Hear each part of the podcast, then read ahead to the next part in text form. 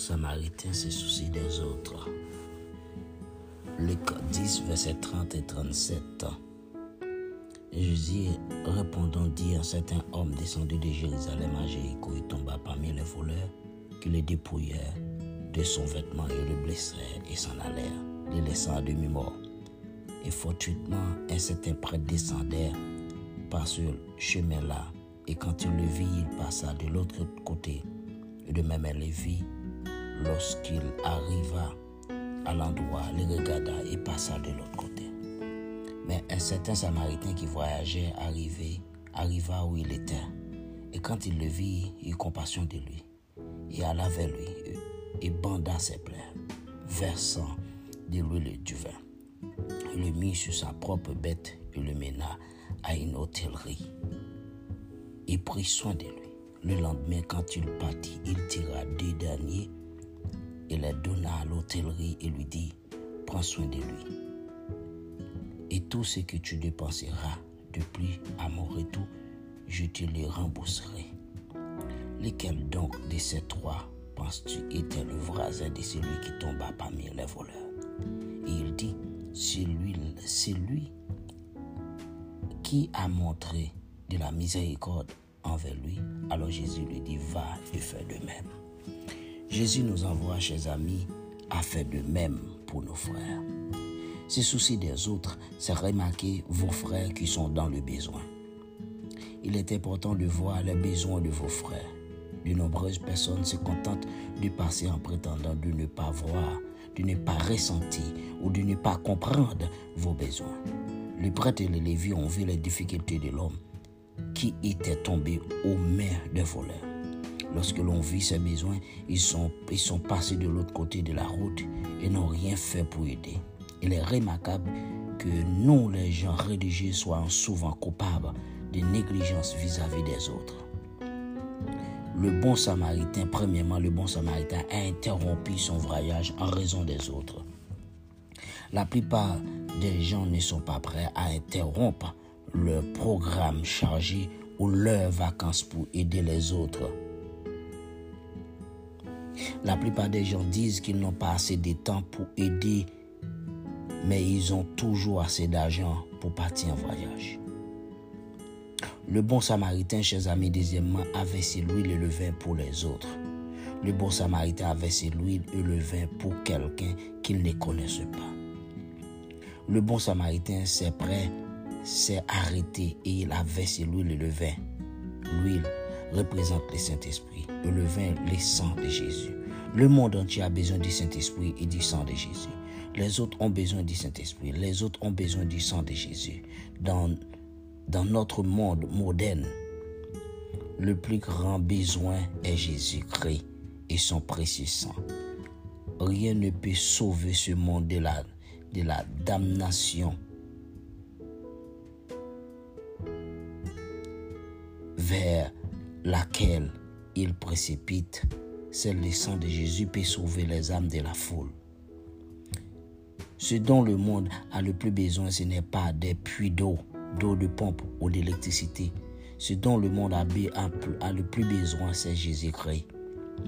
La plus grande preuve d'amour que vous puissiez offrir aux autres, c'est de leur montrer Jésus-Christ.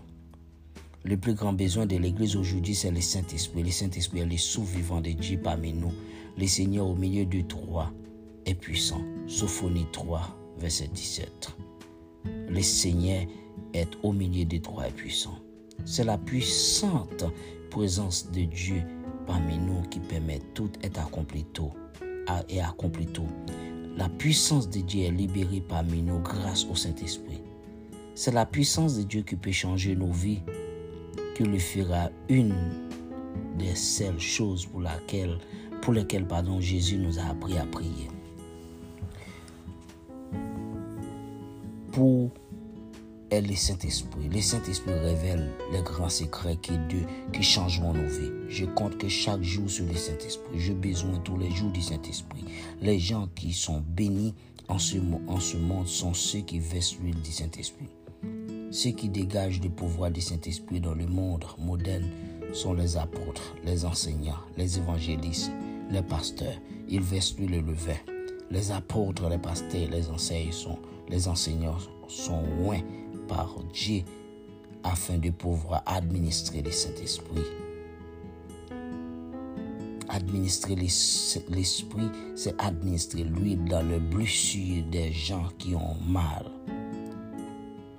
Celui donc qui procure l'esprit et qui produit des miracles parmi vous, le fait-il par les œuvres de la foi? Par l'audition de la foi Galates 3.5 le bon samaritain n'a pas donné d'excuses lorsqu'il s'est occupé des autres. Vous devriez écouter les excuses que donnent les gens qui ne veulent pas s'occuper des autres. Vous devriez écouter les excuses que donnent les, gens qui ne veulent pas atteindre les âmes perdues de notre monde. Le bon samaritain n'a pas, n'a pas donné d'excuses pour ne pas s'arrêter. Il n'a pas dit qui est ce type sans valeur couché sur le bord de la route je suis sûr qu'il a dû faire quelque chose de mal pour que cela lui arrive. Pourquoi ne nous arrêtons pas pour aider ceux qui ont mal et qui meurent sur le bord de la route? Chers amis, le bon samaritain a risqué sa vie pour les autres. Il est allé risquer sa vie pour sauver l'homme. Le bon samaritain aurait pu être attaqué par ce qui attaque, attaquer le, le pauvre passant les gens ne viennent pas vous aider en raison des risques que pose leur engagement. Les gens ne vont pas évangéliser en raison des risques que pose leur voyage dans les, dans, les, dans les autres pays. Les gens ne vont pas au bout du monde parce qu'il est moins dangereux de rester chez, chez soi. Il est temps que vous deveniez comme le bon samaritain qui a risqué sa vie pour administrer l'huile le levain lorsque les églises s'élèvent et administrer l'huile le vin, il y aura une grande renaissance et une grande bénédiction pour tous. Le bon samaritain a payé le prix pour avoir pris soin des autres. Le bon samaritain a dépensé son précieux argent pour les autres. Le bon samaritain a payé le prix pour sauver ceux qui étaient perdus. Il vous en coûtera toujours quelque chose de vous souvenir des autres il y aura toujours un prix à payer lorsque vous voulez atteindre les autres. Tout évangéliste, toute diffusion vous coûtera quelque chose.